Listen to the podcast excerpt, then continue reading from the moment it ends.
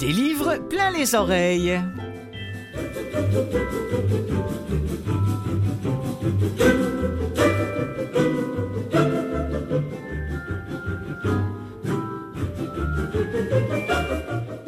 Bonjour à vous toutes et vous tous qui nous écoutez via Canal M, via peut-être un podcast ou encore via CKVL. Si vous êtes auditeur de cette station, je vous salue bien bas. C'est Clotilde Sey qui vous parle pour vous présenter une nouvelle fois des livres plein les oreilles, l'émission qui se consacre aux livres audio et uniquement aux livres audio. Que peut-il bien se passer dans la tête d'un psy quand on lui raconte nos vies, nos peurs, nos émotions, quand on en est capable. lui, quand on lui dit telle ou telle chose, que pense-t-il? Qu'en pense-t-il? Est-ce qu'il pense à son épicerie en nous donnant des réponses toutes faites du genre euh, ça vous fait quoi? Que ressentez-vous en ce moment? Et vous, monsieur le psy, que ressentez-vous? Allez, allez, si vous êtes déjà passé par le cabinet d'un psy, vous savez combien de fois vous avez eu envie de lui poser cette question-là? Combien de fois on a eu envie d'entrer dans le cerveau du psy? Eh bien, Francine Touga nous le permet. Et elle sera mon invitée de la première heure de cette émission, elle qui vient de, de sortir son deuxième roman qui s'appelle Le psy. En seconde partie de l'émission, il me semblait un peu délicat de vous parler d'un livre audio qui vient de paraître aussi au catalogue euh, de Vues et Voix aux éditions Campus parce que ben, c'est moi qui l'ai lu, mais ça a été une tellement belle découverte que je ne résiste pas à l'envie de vous en parler un peu tout de même. Le titre Famille sans nom, l'auteur, oh, un petit jeune qui débute, Jules Verne. Et puis j'ai aussi d'autres nouveautés à vous faire entendre avec, comme toujours, des extraits à la clé pour vous mettre les mots à l'oreille. En attendant de recevoir euh, Francine Touga, qui doit déjà être en ligne, elle va écouter avec vous, avec moi, Agnès Bill, Les imbéciles. Les hommes de ma vie, les grands, les gros, les maigres, je les aime à la folie, les petits, les beaux, les becs. La nuit porte jartelle, on a le fétichiste amoureux d'une ficelle et d'un siège de dentiste. Y a le politicien, tellement mythomane, qui fait pleurer son chien et aboyer sa femme. Et le cow-boy en rut, mais là faut bien avouer qu'en moins de trois minutes, on ne peut pas juger où est-il l'homme de ma vie. Pour lui, je vais voir un psy. Mon plombier, le facteur, un informaticien. Deux rappeurs, un batteur et même un musicien. Trois banquiers, six chômeurs, un livreur de piano. Quelques maîtres nageurs, un coiffeur hétéro. Je ne panique pas, mais dites-moi pourquoi dans l'embarras du choix, il y a surtout l'embarras. Ha ha ha Comme je l'ai toujours dit, il n'y a que les imbéciles qui ne changent pas la vie. Bah oui. On retourne à la pêche et ça mord, et ça mord, et soudain c'est la dèche et c'est mort, et c'est mort. Le gentleman farmer, il faut être sincère, il aurait tout pour plaire. Mais pour plaire à ta mère, Avec le milliardaire, il y a du boulot. Vous rêvez d'une croisière, il vous mène en bateau. Moi je cherche un garçon qui pourrait m'expliquer si je suis un canon. ou bien juste un boulet. Où est-il l'homme de ma vie? Pour lui, je vais voir un psy. Deux gendarmes, un Jean foutre et quelques journalistes. Une équipe de foot et un quart de touristes. Un bel ostéopathe et deux, trois guérisseurs. Un professeur de maths et quatre camionneurs. Un hypochondriaque et trois végétariens. Moi je frôle l'attaque, à part ça tout va bien. Oh, oh, oh. Comme je l'ai toujours dit, il n'y a que les imbéciles qui ne changent pas la vie. Ah oui. On est une princesse, on a des idéaux. Moi, j'ai pas le feu aux fesses. Oh. Mais des fois, j'ai eu chaud. Le pilote d'avion, ce fantasme sur pattes, il a tout même un con, tendant qu'aphrodisiaque. Et là, dans un rictus, on voit que le chérubin croit que Cunilingus est un empereur romain. Souvent l'homme idéal, il faut le reconnaître, hélas en général, il a déjà un mec. Où est-il l'homme de ma vie? Pour lui, je vais voir un psy. Trois pompiers, six chanteurs et tout un monastère. Un ministre, un voleur, Et une hôtesse de l'air. un plombier, le facteur, un informaticien, deux rappeurs, un batteur et même un musicien. Trois banquiers, six chômeurs, un livreur de piano, quelques maîtres nageurs, un coiffeur hétéro, deux gendarmes, un j'en foutre, et quelques journalistes, une équipe de foot et un quart de touristes. Une douzaine de maniaques, un joueur de poker et dans tout ce micmac, aucun célibataire. Comme je l'ai toujours dit, oui, oui, oui, Il n'y a que les imbéciles qui ne changent pas de vie. oui Et à moi. Vous voulez prouver quoi, Jean-Yves? Rien. C'est ça. Et ton pétage de coche la semaine dernière, c'était quoi? La semaine dernière, votre réaction quand j'ai émis l'hypothèse que OK. Ça m'a fait vraiment chier si vous voulez le savoir. j'ai plutôt eu l'impression que ça vous avait fait de la peine. Fait chier, fait de la peine, même affaire. Euh, non. On part de loin si je suis obligé de lui expliquer ça. En fait, on part de loin pour plein d'autres raisons. J'aurais mieux aimé qu'il revienne pas. C'est mal parti notre histoire. Le transfert négatif est pas censé se faire aussitôt, pas avant que le positif soit bien installé. J'aimerais revenir à votre raison initiale de me consulter. Et on vient de le dire. J'étais comme dans une espèce de burn-out. Et plus maintenant? En quelques semaines, vous avez réglé votre problème? En tout cas, c'est pas grâce à vous. Bon, on y revient. Qu'est-ce qui vous a fait tellement chier dans ce que je vous ai dit à notre dernière séance? Le fait que vous aviez probablement raison. Ah ben. Et il me regarde droit dans les yeux. Pas son regard habituel par en dessous de petit chien qui s'attend à manger un coup de pied dans le derrière. À propos de quoi exactement? Je vous vois comme mon patron. Pareil, pareil. Comme si vous vous mettiez à deux pour me faire sentir comme un pot de couille. Hmm. Quoi, faut pas dire ça? Euh, dire quoi? Pas de couille. Vous avez fait un air comme si j'avais sacré. C'est une autre des affaires que vous acceptez pas? J'adore ça. Alors, la chanson d'Agnès Bill, oui, allez voir le psy pour se trouver un mec, chantée avec quand même un Sylvestre. Et puis, Francine Touga, qui doit être euh, là, au bout du fil. Bonjour, Francine. Bonjour. Francine, auteure de, de ce livre, euh, Le Psy, dont on vient d'entendre euh, un extrait.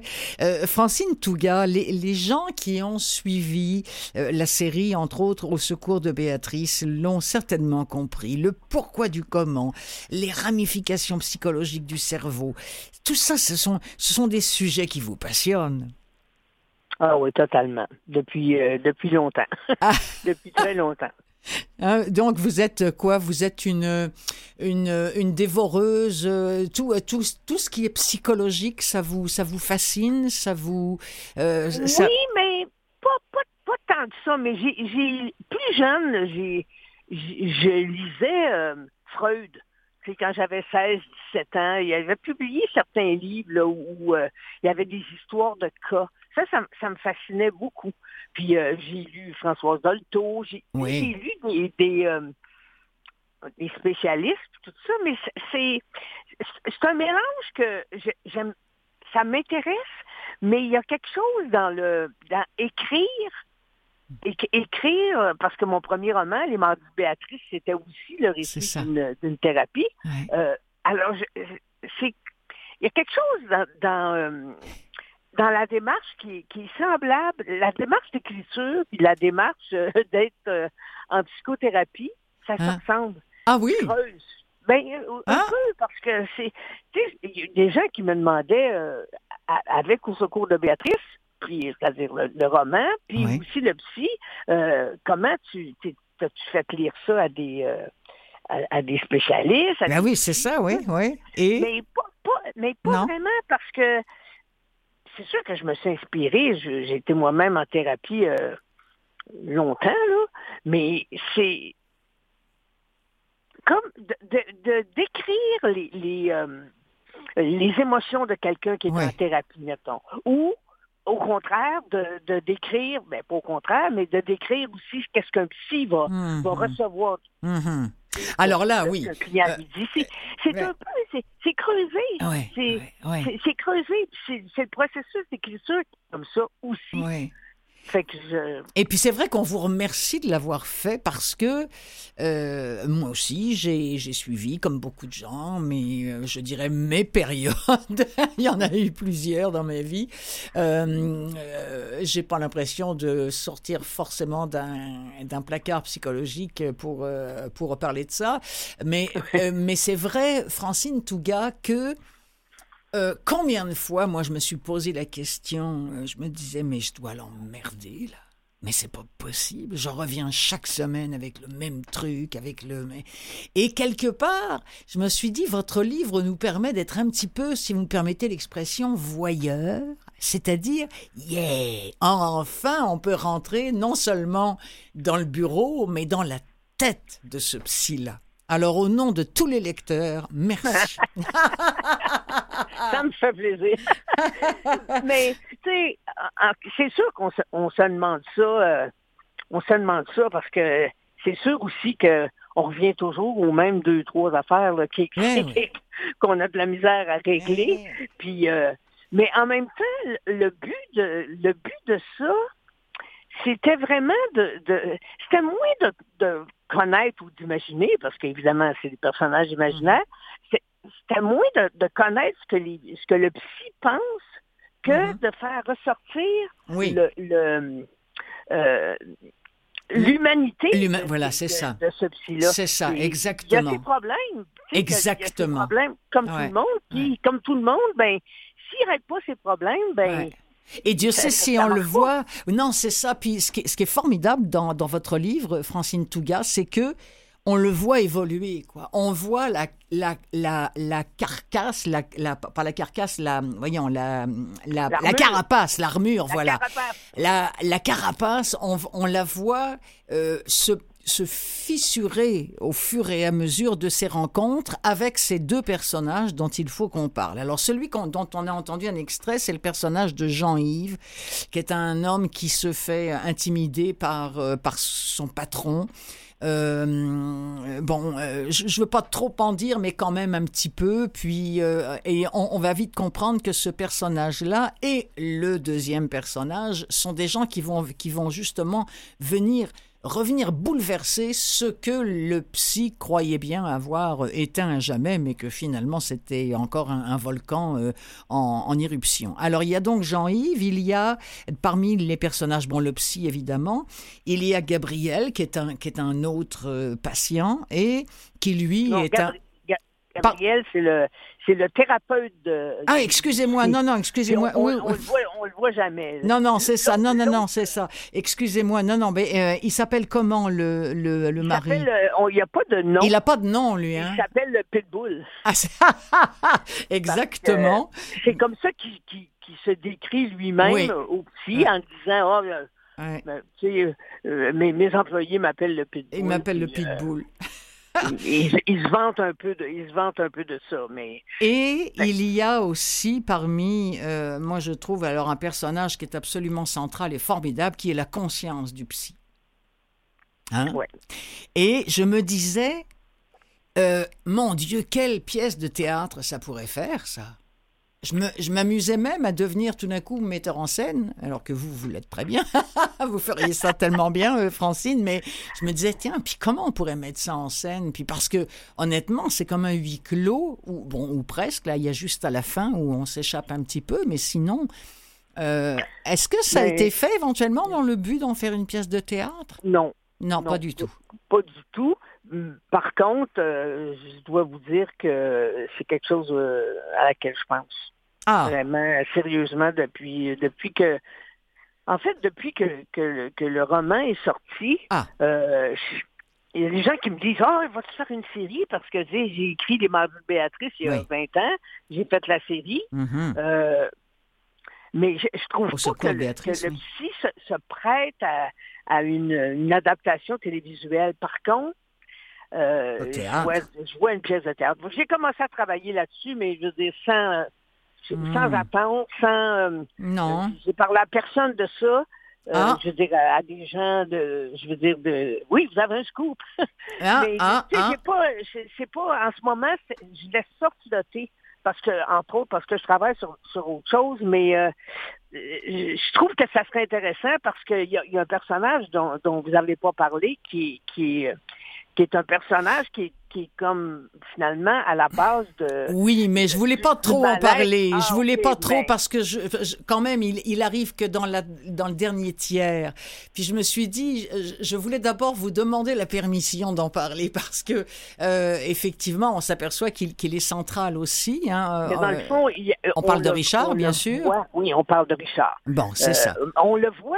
On, mm. il arrive vers la fin, mais il est il est là dès le début. Oui. Souvent, euh, ah, lui, euh, la voix intérieure et le psy euh, Oui. se, se tiraillent un peu, puis tu avais dit que tu prononcerais plus son nom, puis Ouais. on, finit, on finit Ouais. par comprendre que euh, ce, ce personnage-là de Richard, qui est dans l'enfance du psy, euh, ben, est, est un peu pas à la source, mais Bah, c'est quand même lui qui a foutu un. lui Oui, c'est ça, oui. pas, euh, Non, qui n'est pas réglé, puis ça, c'est ça. c'est- une des, des raisons pour, le- pour lesquelles le psy il va pas bien là.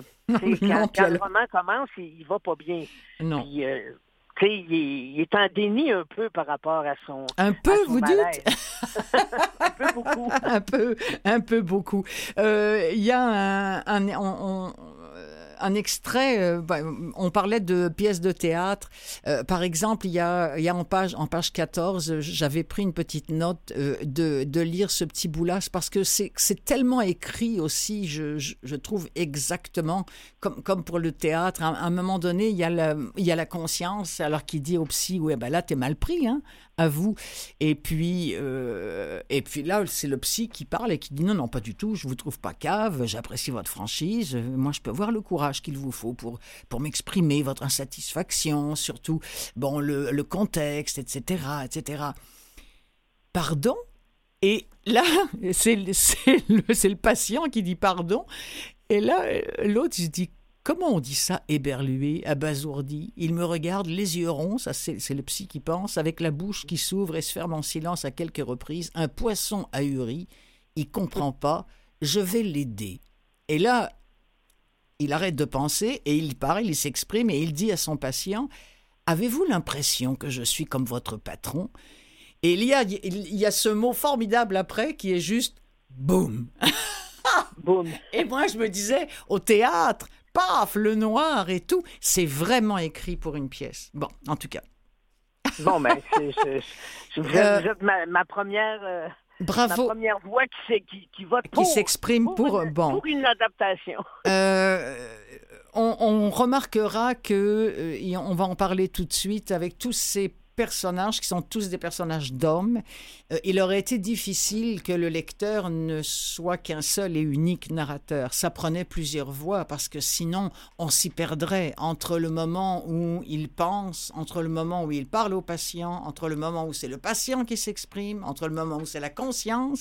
Mais je voudrais rassurer les gens, c'est parfaitement clair, et à la lecture visuelle et euh, dans le livre audio.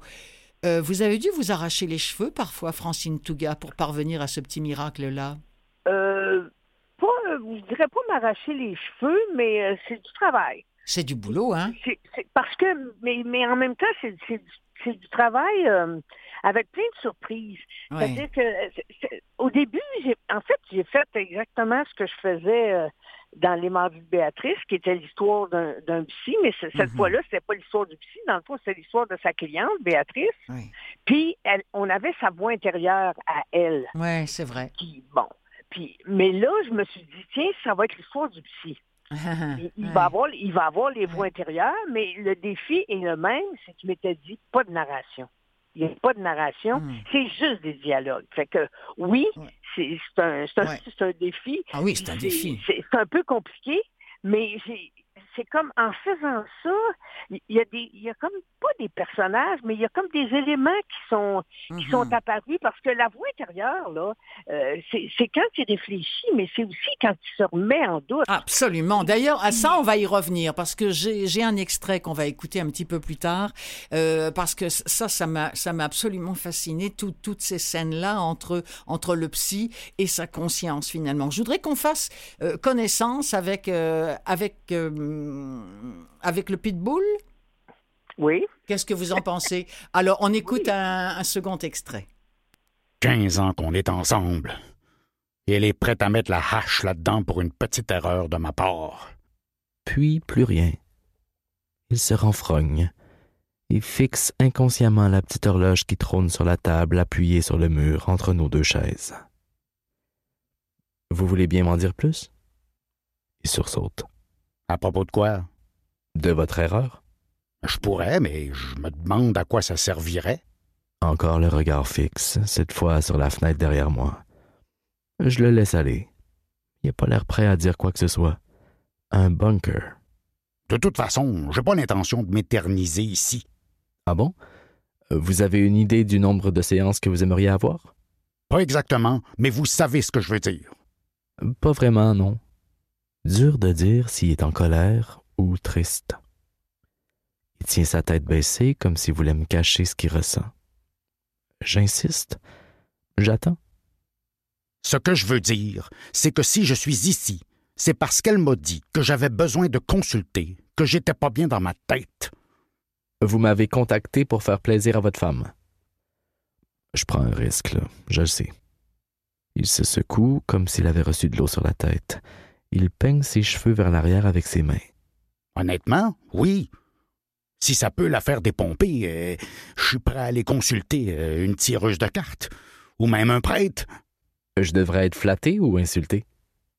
J'essaie un peu d'humour. Il est tellement. Je trouve pas le mot. C'est, on, on, on, sent bien hein, toute la différence de, de niveau. Euh, écoutez, j'ai oublié une page sur mon bureau et sur cette maudite page-là, il y a le nom des quatre comédiens et du coup, ah. je, je, ne les ai... Mais je vais, je, je, vais les retrouver avant la fin de cette entrevue et, et on pourra les, les nommer, euh, bien sûr, euh, Francine. Euh, on, on, souffre, on souffre avec eux, on souffre avec le psy, on on est, euh, c'est incroyable tous ces tous ces affrontements, tous ces tout ce dialogue de sourds parfois que représente une séance chez un psy, à quel point il y a, il y a celui qui veut se faire comprendre mais qui veut pas nécessairement montrer qu'il veut se faire comprendre, et puis celui qui comprend rien ou du moins qui fait semblant qu'il comprend rien parce que ça fait trop mal et, et ça n'arrête ouais. pas. Et, il y a des fois, d'ailleurs il y a, il y a des moments où, où on sourit beaucoup. Moi, le, tout le moment avec les scouts, ça m'a vraiment beaucoup fait rire. Mais très rapidement, on grince des dents et très rapidement, c'est un dialogue qui fait très mal et tout ce qu'il vit, le psy, au fond de lui, on est mal, mal, mal pour lui. Hein? Oui, ben, c'est, il, est, il est comme euh, l'otage de, de, son passé. C'est ça. Et, euh, en quelque part, euh, quand tu. Bon, des, tu sais, il y a des gens qui consultent des psys pour des, pour des, des problèmes très ponctuels. Tu sais, oui. moi, la première fois que j'ai fait une thérapie, ça a duré très longtemps. Mais c'était justement ça. Il y, a, il y, a, quelque chose que je que je vivais dans ma vie professionnelle, puis j'étais pas capable de, de me sentais pas bien là-dedans, puis je me dis oh, non. Mais ça n'a pas duré longtemps. Après ça, j'ai eu euh, une, une, j'ai fait une thérapie des années plus tard. Là. Mais ce que je veux dire, c'est que c'est quand même une, une c'est quand même des nœuds c'est des nœuds qu'il faut dénouer, puis c'est pas parce que tu es psy que tu pas de nœuds à dénouer mmh. non plus. Là, non, c'est clair. c'est que si vous parliez des scouts, bon, euh, c'est sûr que Jean-Yves, euh, il, parle de, il parle de scouts, il, euh, puis le, le pitbull, lui, à un moment donné, il, je, je sais pas, il, il dit juste... Euh, leur, leur laisser la bride sur le cou. Il parle de ses employés, je vais leur laisser la bride sur le cou puis, puis, euh, puis là, le, le petit, il saute là-dessus, puis il fait Ah, connaissez les chevaux? Puis oui, tout de suite, oui, c'est oui. où ça ouvre une porte vers euh, ça. ça. ouvre une porte vers l'enfance du pitbull. Puis là, ben, oh, on comprend assez rapidement pourquoi il est si. Euh, il, il, est aigre. Il, Exactement. Il, il, est méchant. Puis là, Exactement. Ben, on, faut pas en dire trop, là, mais je veux dire, c'est, pas, pas une personne qui est sais, je dis, il est pas fin avec sa femme, il est pas fin avec ses employés, il il est comme... Mais on voit d'où ça vient. Ben. Et ça, c'est un peu... Je parlais de surprise euh, tantôt. C'est des surprises. Moi, quand je commence à écrire un roman, oui. j'ai une situation de base. Oui, oui, oui, oui, oui. C'est tout. Oui, oui, oui, oui. Je, je sais pas comment ça va finir. Je, je sais rien. Je sais pas ce qui va arriver. Mais enfin, je serais quand même bien curieuse de savoir ce que ce qu'un psy en pense. Parce que, parce que vous allez loin, je veux dire, à un moment donné, il pète les plombs, hein, il, faut, il faut bien dire ce qui est. Le code de, Oui. de, de déontologie en prend, en prend un sacré coup sur la figure. euh, euh, voilà, quoi, c'est c'est pas... euh, c'est c'est quelque chose. Ben, je vous dirai, je l'ai je- mon, mon est supposé l'avoir lu C'est vrai? pendant les vacances de Noël. Je vous dirai, euh, vous dirai ce qu'elle a pensé. Oui, j'ai- j'aimerais ça, mais dites donc, co- comment ça se fait que vous n'avez pas fait cette carrière-là, vous, après tout? Euh, Bon, OK, une autre question. Ah! je pense que le- la création m'intéressait plus que, Oui, je comprends. que l'interprétation. Non, mais vous que- êtes tellement fasciné par ça, quoi. C'est pour ça que je vous Oui. pose la question. Quoi. Mais comme je vous dis, c'est- à la fois une fascination pour la psychologie, Oui. mais c'est aussi une, une, une fascination pour, pour l'écriture, pour creuser des Oui, choses, comprends. pour aller dans, les émotions, dans les idées, dans les, les sensations. Permettez qu'on écoute un troisième et dernier extrait. C'est un dialogue entre le psy et, et sa conscience. Moi, j'appelle ça comme ça. Et euh, Oui. c'est vraiment très, très bon. On écoute. Qu'est-ce qui te fatigue tant que ça? Ok, ok.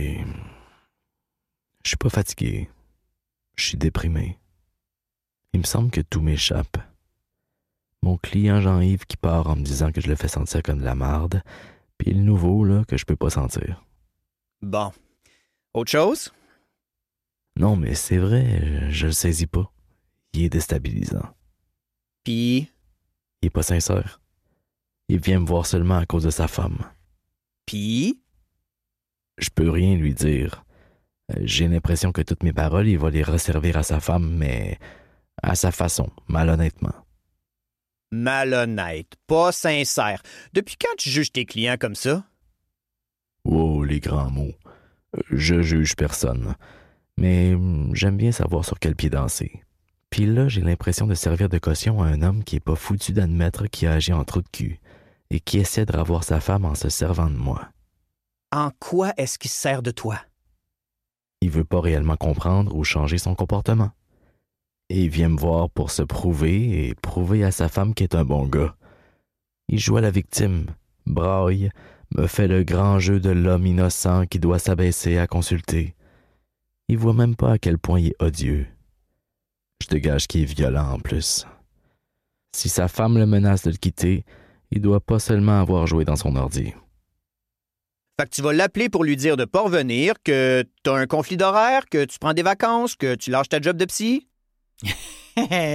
c'est vraiment un très, très chouette travail. J'ai les noms des, des quatre euh, comédiens, euh, Ah. narrateurs. Euh, on parle de Samuel Brassard, Joachim Lamoureux, Nicolas Savard-L'Herbier et Luc Saucier. Malheureusement, on, me- on ne me dit pas sur le site qui fait quoi, mais Qui voilà. quoi? Mais c'est Samuel Brassard, Joachim Lamoureux, Nicolas Savard-L'Herbier et Luc Saucier. Pouvez-vous le croire que ça fait une demi-heure qu'on est ensemble, Seigneur Dieu? J'avais encore tellement de choses dont je voulais parler. Bon, mais c'est comme ça, c'est la vie. Et c'est ce roman, Le Psy, que je vous présentais, écrit par Francine Touga, qui existe maintenant en livre audio au catalogue de Vues et Voix. Merci beaucoup, Francine Touga. Oh, ça me fait plaisir. Merci à vous. Ah, je vous en prie, passez une belle fin de journée. Salut. hein. Merci, au Au revoir. revoir. Des livres plein les oreilles, la suite.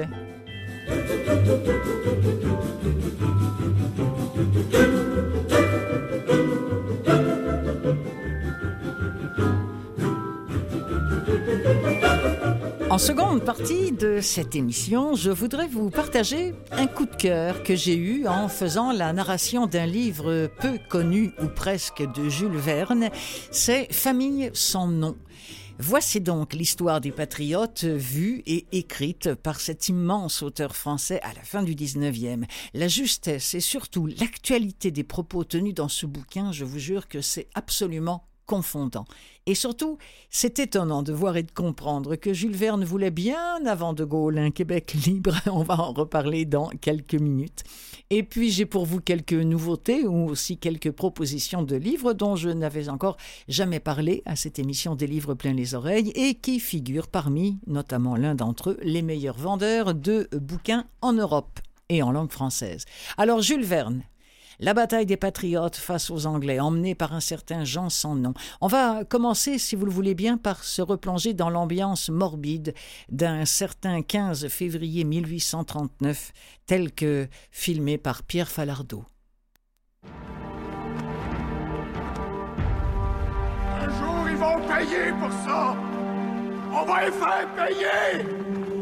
Un jour, on va reprendre ce qu'ils nous ont volé, cette race de chiens. On va les avoir. On va les avoir. On va les avoir.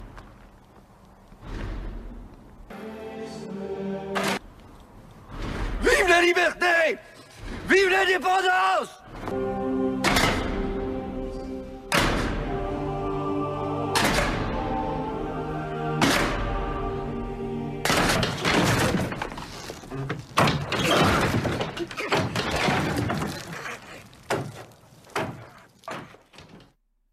Voilà. Pendu, les Patriotes, c'était la finale du film de Pierre Falardeau qui portait le nom de cette date fatidique à ces quelques patriotes-là, le 15 février 1839. Alors ce livre, Famille sans nom, euh, tourne autour des, patriotes dont, on sait qu'ils ont existé, bien évidemment. D'ailleurs, le chemin des patriotes sur la rive sud de Montréal nous rappelle euh, à quel point c'est dans ce coin de pays que le nombre des Franco-Canadiens qui voulaient chasser les, Anglais était nombreux et surtout euh, ces Canadiens français étaient très très bien organisés. Vous avez sûrement appris ça beaucoup mieux que moi quand, quand vous étiez jeune. Ils étaient, ils étaient volontaires. Ils, ils faisaient tout pour obtenir la justice et la vie dans leur langue première, le français. Parmi eux, Jean, dit Jean sans nom. Lui-même avait banni le nom familial de Morgase, parce que ça c'était son vrai nom mais il avait banni ce nom familial de Morgase après avoir compris que son propre père avait vendu des patriotes aux Anglais. Des patriotes qui s'apprêtaient une nouvelle fois à faire parler les armes, c'est ce que nous raconte Jules Verne. Alors dans cette insurrection, qui n'aura du coup jamais lieu, parce que le père de Jean a donné les noms des principaux insurgés à Rip, qui était un policier redouté, qui, euh, voyant que hum, Morgaz, euh, euh, petit avocat minable de la ville de Chambly, criblé de, dettes et de dettes de jeu, ce petit avocat minable était acculé au pied du mur. Ce Morgaz, alors Rip, à un moment donné, lui offre une somme d'argent que Morgaz accepte en échange de non. C'est donc une haute trahison qui va amener plusieurs patriotes à l'époque à l'échafaud. Évidemment, c'est la honte qui s'empare de Jean et de son frère d'ailleurs. Et c'est cette honte qui, dans le plus grand secret, va amener Jean sans nom, qui renie son nom euh, paternel, donc, dans le plus grand secret, il, euh, Jean va devenir un des plus grands patriotes. C'est lui qui va euh, euh, emmener énormément de, batailles contre les Anglais pour les, pour, les, pour les bouter, non pas hors de France, mais hors de la province. Alors le voici, ce Jean Morgas, dit Jean sans nom, à la tête de ces patriotes. Et les patriotes le voient, Jean, comme le plus courageux d'entre eux. Ils ne le savent pas que c'est pour le laver de la honte de porter le nom de traître de son père que Jean s'engage autant parmi eux, euh, tout en cachant toujours ce nom sali par cette trahison. Ça, ils l'ignoreront jusqu'au bout. La scène, rien que ça, où le père se donne la mort, et où il explique dans une lettre que sa femme et ses fils vont retrouver au petit matin d'où vient la somme d'argent qu'il lègue à sa femme et ses deux fils. La scène est absolument poignante. On parle bien sûr de la somme d'argent que lui a remis le policier en échange de sa trahison. La scène aussi du procès des patriotes trahis par ce père l'est tout autant. Honnêtement, j'ai plus appris de ce livre sur l'histoire des batailles des patriotes dans les années 1830 que n'importe quel livre ou livre d'histoire, ou film, bien sûr. C'est quand même remarquable hein, que ce livre ait été écrit par Jules Verne, le même Jules Verne des Vingt mille lieues sous les mers et de tant d'autres chefs-d'œuvre. C'est plus formidable encore cette recherche qu'il a dû effectuer pour écrire cette brique historique, parce que c'en est toute une. Tous les personnages cités ont existé, sauf peut-être celui de Morgase, le traître et celui qui est à l'origine de toute cette histoire, de toute cette intrigue. Je lisais quelque part, oui, Jules Verne, partisan de la lutte des peuples contre le despotisme et qui, bien avant le général de Gaulle, à plaider pour un Québec libre. Je vous le dis, Jean sans nom, c'est un livre absolument passionnant à lire pour les adultes ou même pour les plus jeunes. L'histoire du Québec, les personnages, un petit peu d'amour par-ci par-là, mais c'est loin d'être l'essentiel, la bravoure des scènes épiques, c'est du grand Jules Verne à découvrir d'urgence. Voici une scène qui se déroule pendant le procès. Un misérable avait trahi ses complices et le traître, c'était Simon Morgaz. Alors un irrésistible mouvement de répulsion se produisit sur le banc des accusés et se propagea parmi le public qui se pressait dans le prétoire. Président de la Cour, dit Walter Hodge, nous demandons que Simon Morgaz soit chassé de ce banc, honoré par notre présence, déshonoré par la sienne. Nous ne voulons pas être souillés plus longtemps du contact de cet homme. Vaudreuil, Claire, Farran, tous se joignirent à Walter Hodge, qui, ne se possédant plus, s'était précipité sur Simon Morgaz, auquel il fallut que les gardes vinssent en aide. L'assistance prit violemment parti contre le traître et exigea que l'on fît droit aux réclamations des accusés. Le président de la cour dut donner l'ordre d'emmener Simon Morgaz et de le reconduire à la prison. Les huées qui l'accompagnèrent, les menaces dont il fut l'objet, démontrèrent qu'on le tenait pour un infâme dont la trahison allait coûter la vie aux plus ardents apôtres de l'indépendance canadienne. Et en effet, Walter Hodge, François Clair, Robert Farran, considérés comme les chefs principaux de la conspiration de Chambly, furent condamnés à mort le surlendemain, 27 septembre, après avoir une dernière fois fait appel au patriotisme de leurs frères, ils moururent sur l'échafaud. Voilà, Jean sans nom de Jules Verne, euh, édité par euh, les éditions euh, Campus. C'est au catalogue VVLA. Je vois livre audio, bien sûr. mais c'est lu par moi-même. Encore une fois, ça, ça me gênait un petit peu, mais tant pis, il fallait que j'en parle parce que c'est trop bon. Puis alors, cette littérature, cette littérature de Jules Verne, je vous dis que pour une narratrice, lire du Jules Verne, hum, c'est du bonbon. Ça vous coule dans la bouche, mes amis. Vous pouvez même pas imaginer ça. Un petit peu de musique et puis au retour, des nouveautés, des suggestions, des propositions à vous glisser entre les oreilles.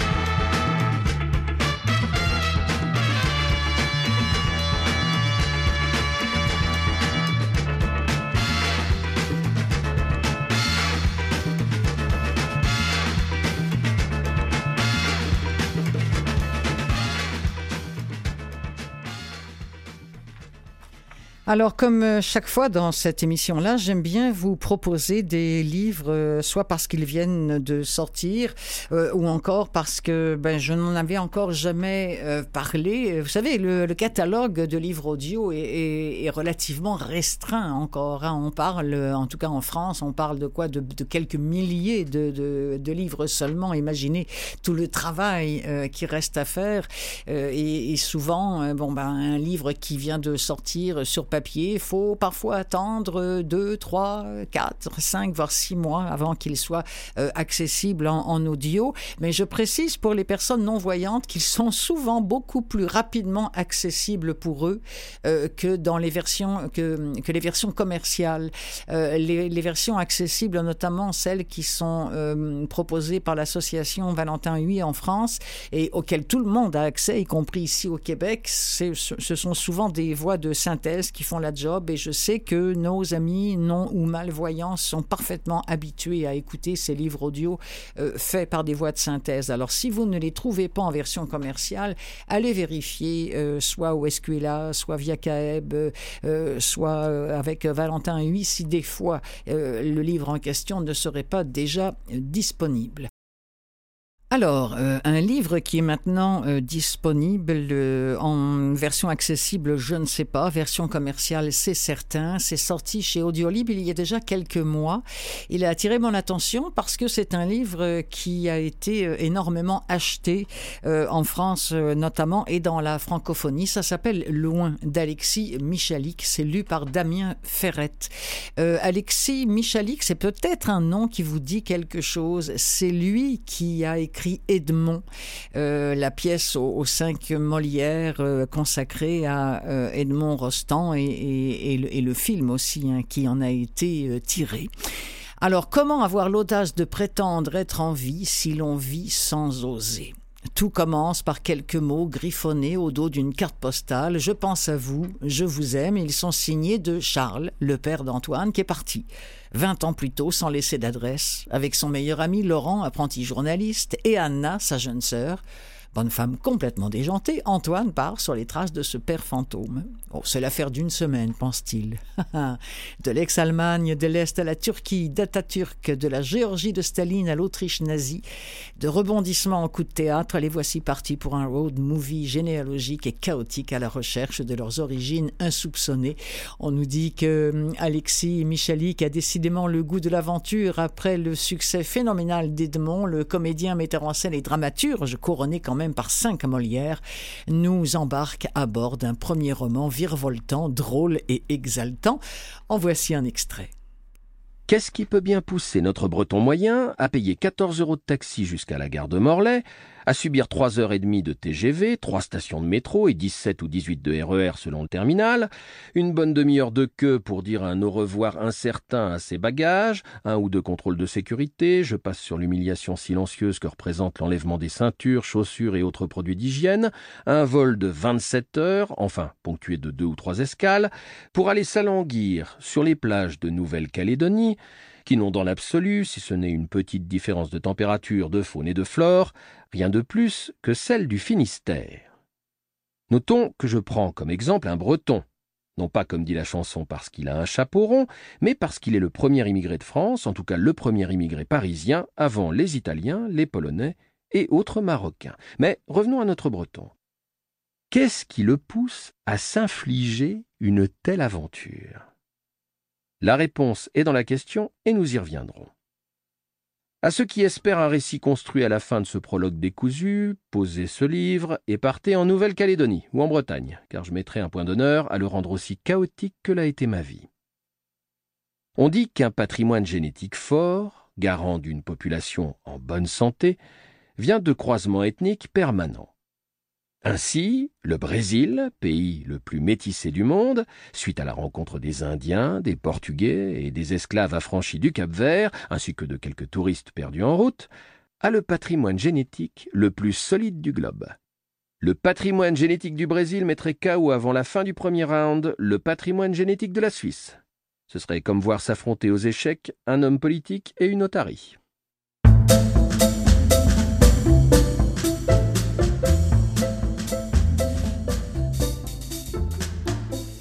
Eh bien, moi, j'entends un prologue comme celui-ci et j'ai tout de suite le goût de me vautrer dans ce bouquin-là, Loin, d'Alexis Michalik, lu par Damien Ferrette. C'est chez Audiolib. Chez Lizzie, maintenant, Franck Tillier est certainement un des auteurs de polar euh, les plus lus dans la collection euh, de chez Lizzie. Euh, le titre dont je vais vous parler s'intitule Il était deux fois. J'aime bien ça. Il était une fois, non, il était deux fois de Franck Tillier. Nous sommes en 2008 avec Julie, 17 ans, qui disparaît en ne laissant comme trace que son vélo posé contre un arbre. Le drame agite Sagas, une petite ville au cœur des montagnes, et percute de plein fouet le père de la jeune fille, qui est lieutenant de gendarmerie. Il s'appelle Gabriel Moscato. Alors ce dernier se lance dans une enquête aussi désespérée qu'effrénée jusqu'au jour où ses pas le mènent à l'hôtel de la Falaise. Là, le propriétaire lui donne accès à son registre, il lui propose euh, de le consulter dans la chambre 29 au deuxième étage, mais il est complètement exténué, M. Moscato, euh, par euh, un mois de vaines recherches, alors il finit par s'endormir avant d'être brusquement réveillé en pleine nuit par des impacts sourds contre sa fenêtre. De quoi s'agit-il? Eh bien, dehors, il pleut des oiseaux morts. Et cette scène a d'autant moins de sens que Gabriel se trouve à présent au rez-de-chaussée, dans la chambre 7. Désorienté, il se rend à la réception où il apprend qu'en est en réalité en 2020 et que ça fait plus de douze ans que sa fille a disparu. voilà. Et c'est de cela dont il s'agit dans Il était deux fois de Franck Tillier chez Lizzie? Et en voici un extrait.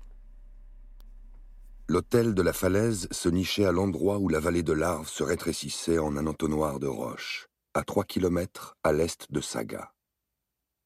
À l'arrière de l'établissement de 46 chambres se dressait une paroi calcaire de 110 mètres, qui, même en plein été, était aux trois quarts dans l'ombre, barrée d'une végétation chétive, occultée du soleil par les pointes grises et blanches des Alpes de Savoie.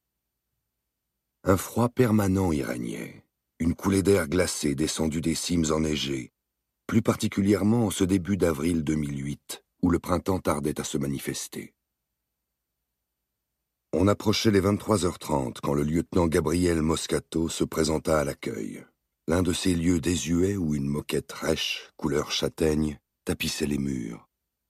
Une collection de santons alignés sur des étagères lui donnait des airs de vieille auberge peu recommandable.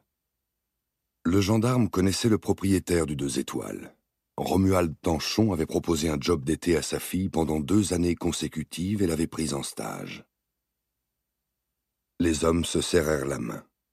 Le patron n'avait pas croisé Gabriel Moscato depuis un moment. Enfoncé dans sa parka bleu nuit au col relevé jusqu'aux oreilles, l'imposant lieutenant de gendarmerie Moscato, il mesurait pas loin d'un mètre quatre-vingt-dix, semblait avoir pris dix ans. Depuis combien de temps n'avait-il pas dormi? Je suis désolé pour votre fille, dit Romuald Tanchon. J'espère de tout cœur que vous allez la retrouver.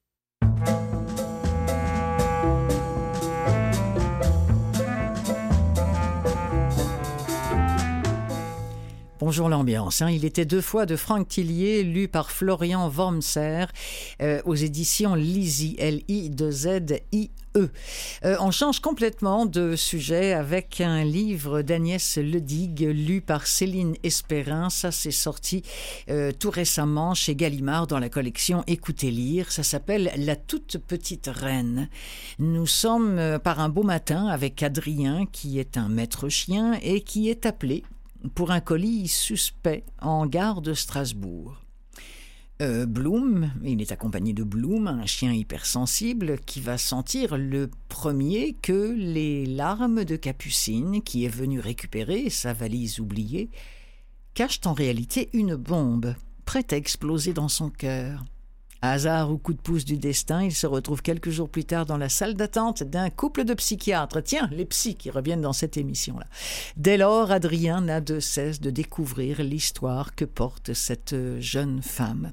Dénouant les fils de leur existence, écrit-on sur le site d'Écouter Lire chez Gallimard, cette rencontre pourrait bien prendre une tournure inattendue et leur permettre de faire la paix avec leur passé afin d'imaginer à nouveau l'avenir. C'était paru en 2021 euh, sur papier chez Flammarion. Ça vient de sortir chez Écoutez Lire. Et voici un extrait de La toute petite reine de Madame euh, Lédig, Agnès Lédig, et c'est lu par Céline Espérin. Soudain, la colère jaillit. Vous n'avez pas à me parler ainsi, même si j'ai fait une erreur. Une erreur? Je vous parle comme je veux, vous n'allez pas la ramener en plus. Vos papiers, elle fouille dans son sac à main en essayant de contenir sa rage, souffle entre ses lèvres qu'elle connaît ses droits. Elle lui demande quel est son nom. Il ne répond pas, n'a pas baissé son regard noir. Simonet ne supporte pas ces gens qui ne s'inclinent pas devant lui, qui osent s'opposer, surtout quand ils ont tort, même quand ils ont raison. Il déteste qu'on lui tienne tête. Je le connais. La situation va dégénérer. Je m'approche pour tenter de faire retomber la pression. Calme-toi, Yvon, je crois qu'elle est désolée, non? Rien à foutre des excuses. T'as vu le dispositif déployé pour une connasse étourdie? Yvon, on devrait leur faire payer leur négligence. Elle lui tend sa carte d'identité, sans un mot, concentrée sur ses jambes qui ne voudront plus la porter bien longtemps. Je les connais, ces moments où la rage laisse place au vide, où plus rien ne tient, où le pan de la montagne s'effondre.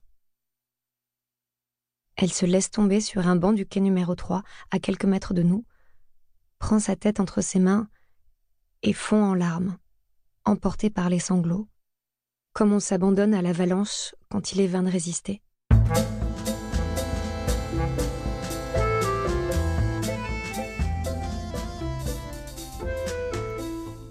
À la fin de l'année dernière, le milieu littéraire a été très secoué par la disparition à quelques jours d'intervalle de Marie-Claire Blais et d'Abla Faroud. Je n'ai malheureusement pas eu la chance de pouvoir euh, euh, faire une entrevue avec euh, Madame Blais de son vivant, mais par contre, Abla Faroud est venue deux fois, voire trois fois, je pense, à l'émission des livres plein les oreilles, dont elle était une fan accomplie, et moi j'étais une fan d'Abla Faroud, fan de l'être humain fut, de la maman de la comédienne de, euh, et de l'autrice qu'elle fut. Et il s'avère que nous avons enregistré pour le catalogue de Vues et Voix, nous avons enregistré un livre euh, d'Abla Faroud, c'est lu par Dani Benedito et ça s'appelle Au grand soleil, cachez vos filles, une histoire de, de retour après 15 années euh, passées au Québec dans son Liban euh, natal avec toute sa famille à Beyrouth. Un régal de livres dont voici un court extrait. Ça ne fait même pas un mois que je suis à Beyrouth et je vogue de surprise en surprise. Nous vivons tous dans un petit appartement, si petit que nous ne restons jamais à la maison. Nous dormons là, c'est tout. Matelas par terre, lit pour deux ou trois. La cuisine est si petite que je me demande comment maman arrive à faire à manger dans ce réduit où l'eau purifiée coule au compte-gouttes. Le deuxième robinet, qui est celui de l'eau non potable, coule un peu plus fort. Quand on vient du Québec, où l'eau est si abondante, c'est un choc. Nous sommes à la recherche d'une maison plus grande, pour nos huit. Papa n'est pas encore arrivé, mais ça ne va pas tarder. Quand je me balade dans Beyrouth avec mon frère et ses amis, on dirait que j'oublie tout. Mon père doit être dans tous ses états, je m'en fiche. Est-ce que papa a réussi à vendre le magasin de chaussures? Est-ce que la compagnie d'assurance a finalement payé ce qu'elle nous doit après l'incendie? Aucune nouvelle. Mahalak, on ne s'en fait pas. C'est pas grave. Changer de pays, c'est peut-être aussi changer son caractère, devenir quelqu'un d'autre. Ici, on ne réfléchit pas. On vit. On mange, on boit, on jette l'argent par les fenêtres pour montrer qu'on en a. Je me demande à quel moment les gens travaillent pour avoir tant d'argent à dépenser, et même s'ils travaillent. Boukra. Demain. On verra. Au grand soleil, cachez vos filles lisez la littérature d'Abla Faroud. C'est un bonheur de, de lecture, euh, que ce soit avec vos yeux ou avec vos oreilles, grâce à ce livre qui existe en audio au catalogue de, de VVLA ou sinon bien en imprimé. Tous ces livres sont, sont disponibles dans toutes les meilleures librairies, comme on dit. Euh, maintenant, alors voilà, c'est sur ces mots d'Abla Faroud que je vais euh, refermer cette émission des livres plein les oreilles. Euh, je voudrais remercier euh, mon invité de la première demi-heure, qui était Francine Touga, qui a signé un, un deuxième roman euh, tellement, tellement léger, tellement, tellement superbe, qui s'appelle Le Psy, que j'ai adoré lire et écouter. Alors régalez-vous également les oreilles. Je voudrais remercier aussi mon ami Nicolas Svartman, qui est de l'autre côté en régie et qui m'appuie désormais dans, dans cette émission-là, des livres plein les oreilles. Et puis merci à vous de la suivre, euh, cette émission, même parfois un petit peu trop de façon confidentielle, mais vous êtes là et bien là, que ce soit via Canal M, CKVL ou en podcast. Et je vous en remercie infiniment. C'est Clotilde Sey qui vous souhaite une belle semaine de lecture et qui vous dit à la semaine prochaine.